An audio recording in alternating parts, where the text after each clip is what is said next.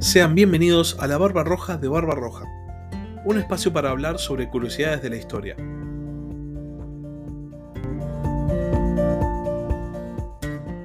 Hola a todos, sean bienvenidos a Ajedrez Mundial, la sección de política internacional del podcast La Barba Roja de Barba Roja. En el capítulo de esta semana vamos a seguir hablando acerca de la guerra de Medio Oriente, no tanto acerca de los hechos en sí que son de público conocimiento y están en absolutamente todos lados, sino acerca de las implicancias de lo que está pasando, qué es lo que significa, hasta dónde el conflicto se puede expandir y en definitiva qué es lo que nos depara el futuro con respecto a este conflicto en particular. Antes de empezar con el capítulo, quiero pedirles que si no están suscritos al canal, se suscriban, esto es algo que a mí me ayuda un montón y sobre todo me motiva a seguir haciendo este tipo de análisis, que con la tremenda cantidad de propaganda que hay de todos lados, créanme que se dificulta mucho. Ahora sí, empecemos formalmente con el capítulo. Esta semana se cumplió un mes del inicio de la guerra entre Israel y Hamas. En realidad se cumplió un mes del atentado terrorista perpetuado por Hamas en territorio israelí, el cual derivó en la guerra que estamos presenciando hoy en día. En esta semana las tropas israelíes completaron el cerco a la ciudad de Gaza dentro de la franja y a su vez continuaron los bombardeos por parte de Israel hacia la franja de Gaza, por parte de las fuerzas de Hamas hacia Israel, por parte de las fuerzas de Hezbollah hacia Israel y por parte de las fuerzas de defensa israelíes hacia el Líbano. También esta semana los medios internacionales titulaban que por primera vez en la historia de la humanidad la guerra se había llevado al espacio porque un misil balístico disparado por los rebeldes hutíes de Yemen había sido derribado en la estratosfera por el sistema de defensa antiaéreo Arrow 3 de Israel. Por otro lado, y dejando de lado los, digamos, hechos bélicos de esta última semana, estamos empezando a ver que la cobertura internacional del conflicto entre Israel y Hamas empieza a ser menor. De hecho, y esto tal vez ustedes mismos se dieron cuenta, ahora se hace mucho más énfasis en lo que los líderes internacionales opinan acerca del conflicto entre Israel y Hamas, o lo que ciertos partidos políticos, o ciertas organizaciones, o inclusive personas comunes opinan acerca del conflicto entre Israel y Hamas, más que el propio conflicto en lo que parece casi un calco a la situación vivida en la invasión rusa a Ucrania, donde eventualmente los medios viraron el enfoque y empezaron a hablar mucho más acerca del panorama general en vez de hablar del conflicto en particular. Ahora bien, dentro de este viraje mediático empezamos a recibir muchas noticias acerca de un potencial conflicto entre Irán y Estados Unidos. Esto es algo de lo cual ya venimos hablando hace semanas acá en Ajedrez Mundial, pero que ahora en particular pareciera que todo el mundo le está prestando atención. La cuestión es bastante concisa. Milicias proxy de Irán, o sea, milicias financiadas por Irán, empezaron a atacar bases norteamericanas en Medio Oriente.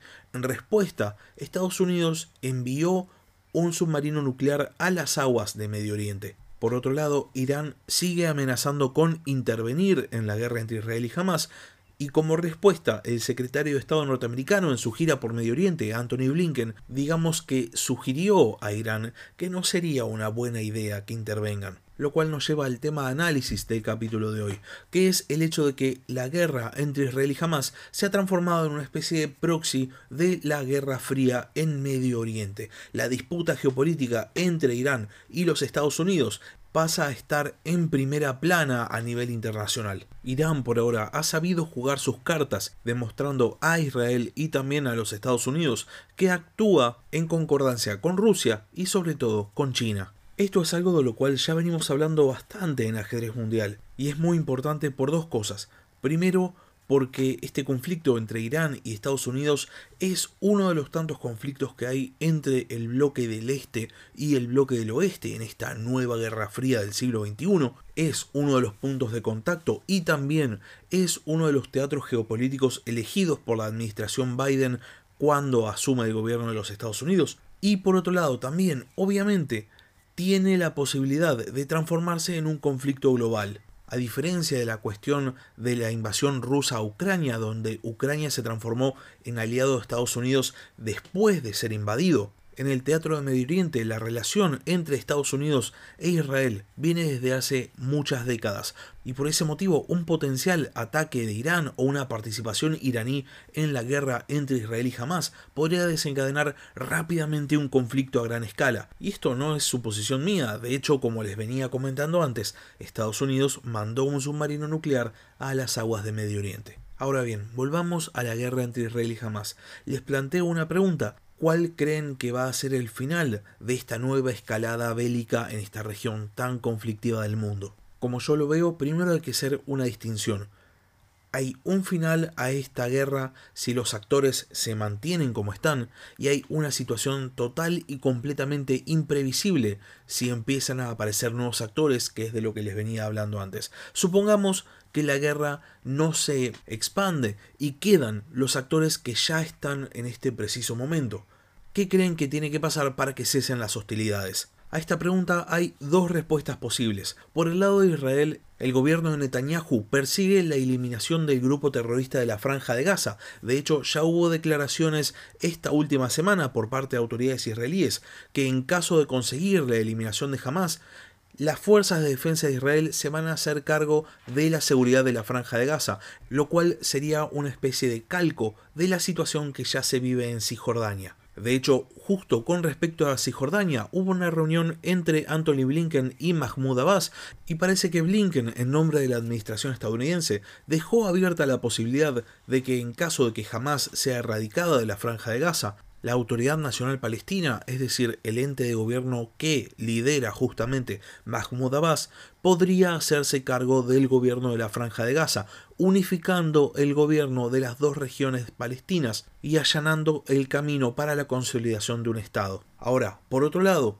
está la opción que para mí es la más probable, que es la dilatación del conflicto hasta que se transforme en un nuevo alto al fuego y el mantenimiento del status quo. Esta última semana se han multiplicado las voces que claman por un alto al fuego en la franja de Gaza ante la clara crisis humanitaria que se vive y de hecho la presión internacional para conseguir este alto al fuego no solamente ha sido para Israel, sino también y posiblemente sobre todo para el gobierno norteamericano. Por este motivo, ya esta semana, las autoridades israelíes pusieron sus condiciones para que se consiga un alto al fuego, que implican básicamente la liberación de todos los rehenes en posesión de Hamas. Ahora, habiendo visto las dos posibilidades para que este conflicto llegue a su fin, les hago una pregunta. ¿Cuál piensan que es la más probable? Pueden dejarme su opinión, su comentario en los comentarios de YouTube o pueden mandarme un mail al mail del podcast, la barba roja de barbarroja gmail.com. Acá llegamos al final del capítulo de esta semana. Seguramente en las semanas que vienen seguiremos hablando acerca de la guerra entre Israel y Hamas, porque por el momento no pareciera que este conflicto vaya a llegar a su fin. Si el capítulo les gustó, no se olviden de suscribirse al canal, tanto en Spotify como en YouTube. Y por último, si tienen ganas de apoyar al podcast, pueden hacerlo mediante Patreon. Les dejo el link en la descripción del capítulo. Muchas gracias por haber escuchado y hasta la próxima. Gracias por escuchar La Barba Roja de Barba Roja. Si tenés algún comentario, si tenés alguna pregunta o simplemente tenés algo para decir, podés escribir un comentario en YouTube o bien podés mandar un mail a la barba roja de. Hasta la próxima.